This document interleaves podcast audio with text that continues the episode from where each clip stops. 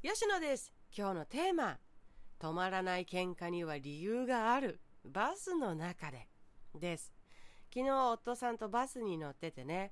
カップルらしき男女が声を荒げて会話し始めたんですね。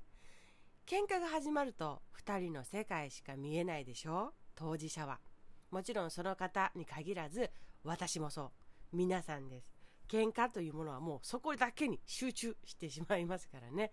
第3の立場から見ると自分たちにも置き換えられるヒントがたくさんあるのじゃないかなと思ったので今日の放送のテーマにしました。喧嘩って誰もしたくないと思うのです。だけれどやっちゃう。しかも人前で。それには理由があると思うんです。相当な理由が。止められるぐらいならそもそも喧嘩なんて人前でしないのでは。でもやってしまうのがやってしまう理由があるからなんじゃないかなと思うわけでございます。人様のリアルな見解自体を見聞きし止まらない理由それを学んでいけば回避できることなんかもたくさんあるんじゃないかなと思います。今回のカップルから学んだこと止まらない理由喧嘩がヒートアップする言葉があるです。結論から言うとそもそもヒートアップする原因はお互いが自分の主張だけをしていること。そしてヒートアップする言葉はねだからお前が悪い。あんたも同じことしたじゃん。あれはどうなの？行動だけを命令したりアドバイスしたりする。でした。私たちが乗っていたバスは乗客10名ぐらいでした。うちらはバスの後ろの方にちょこんちょこんと座っててね4列5列先ぐらい前にそのカップルがいたんです。カップルの異様な空気は少ししてみんなが気づき始めた感じでした。皆さんちらちらそっちを見たりしていましたね。カップルがバスに乗り始めてからその女性が隣にいる男性に話してたのは見てたんです。で私が気になり始めたの私が気になり始めたのがこれでした。バスが停車して静かな時間でもずっと同じ調子のトーンで隣の男性に話してるなーって思ったことでしたね。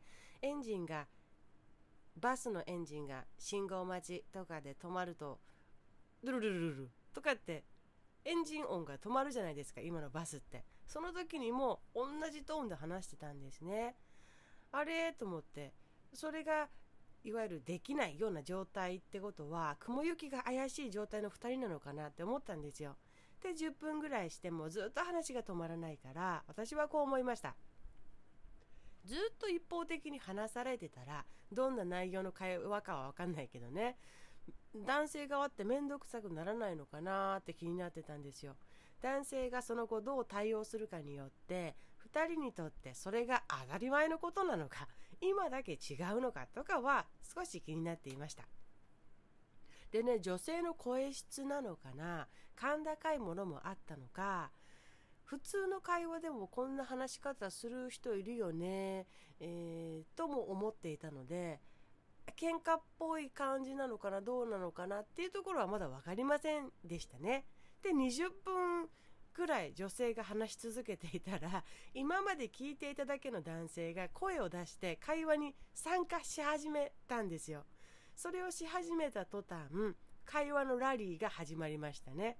でしばらくするとそのラリーのテンポがどんどんどんどんどんどんどんどん速くなってたんですよ。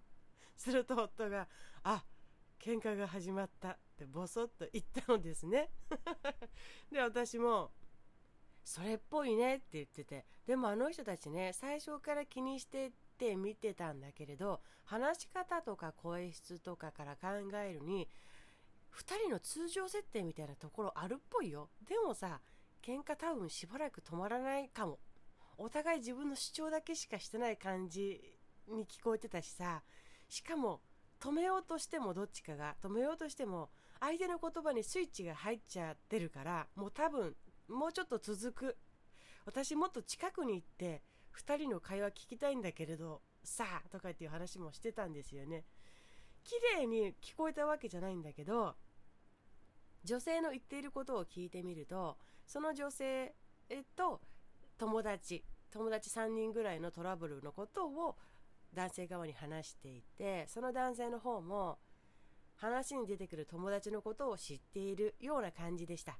最初は女性の方が友達たちのことであれこれ話しててそれに苛立った男性が反論したりこうすればいいなどのお説教が始まったように思いました。30分ぐらいかなトータルで。そのカップルが降りていくまで乗客の皆さんはそこに意識を引っ張られながらいたような感じでしたね。そこから考察した結果ヒートアップの言葉。冒頭でも触れましたがまずお互いが主張だけをする会話ね言葉を発していると必ずヒートアップする。で自分のターンになった時だからだからから言い始めると その言葉に相手の攻撃スイッチが入る。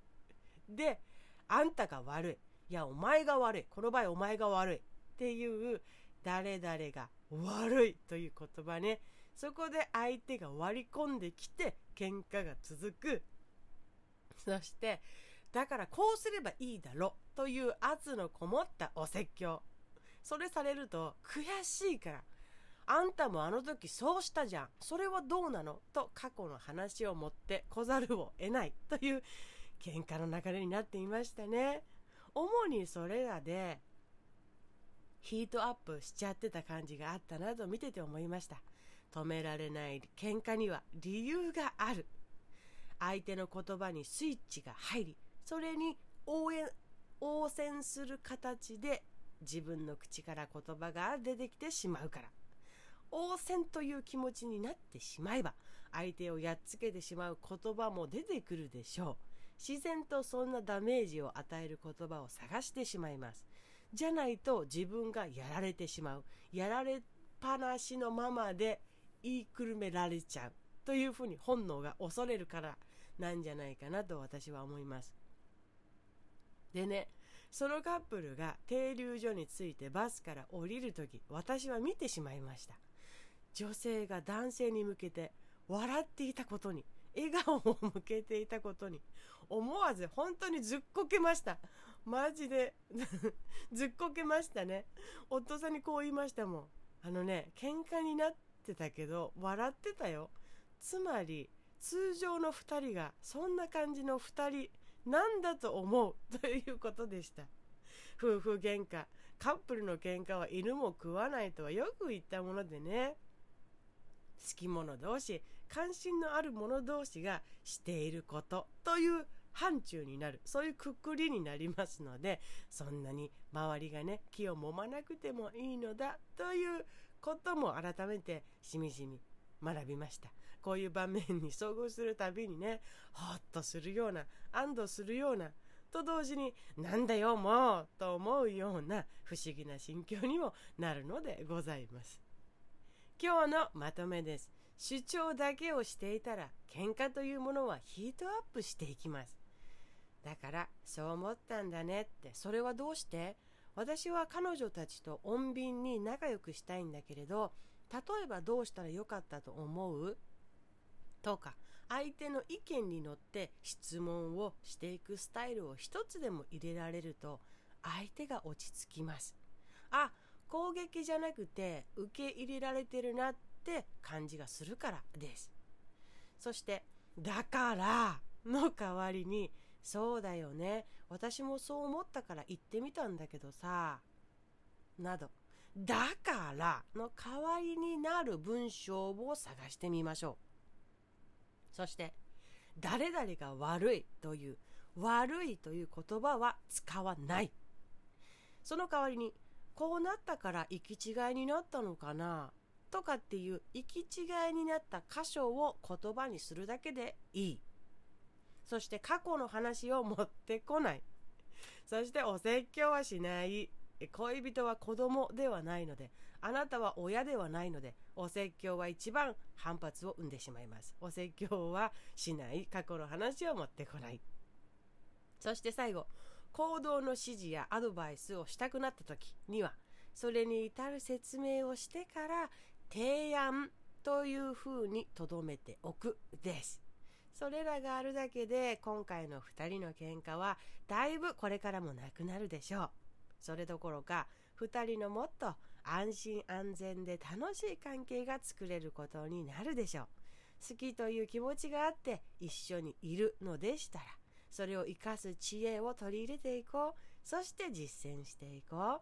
今より悪くなることは到底考えられませんのですから。でした。ではまた。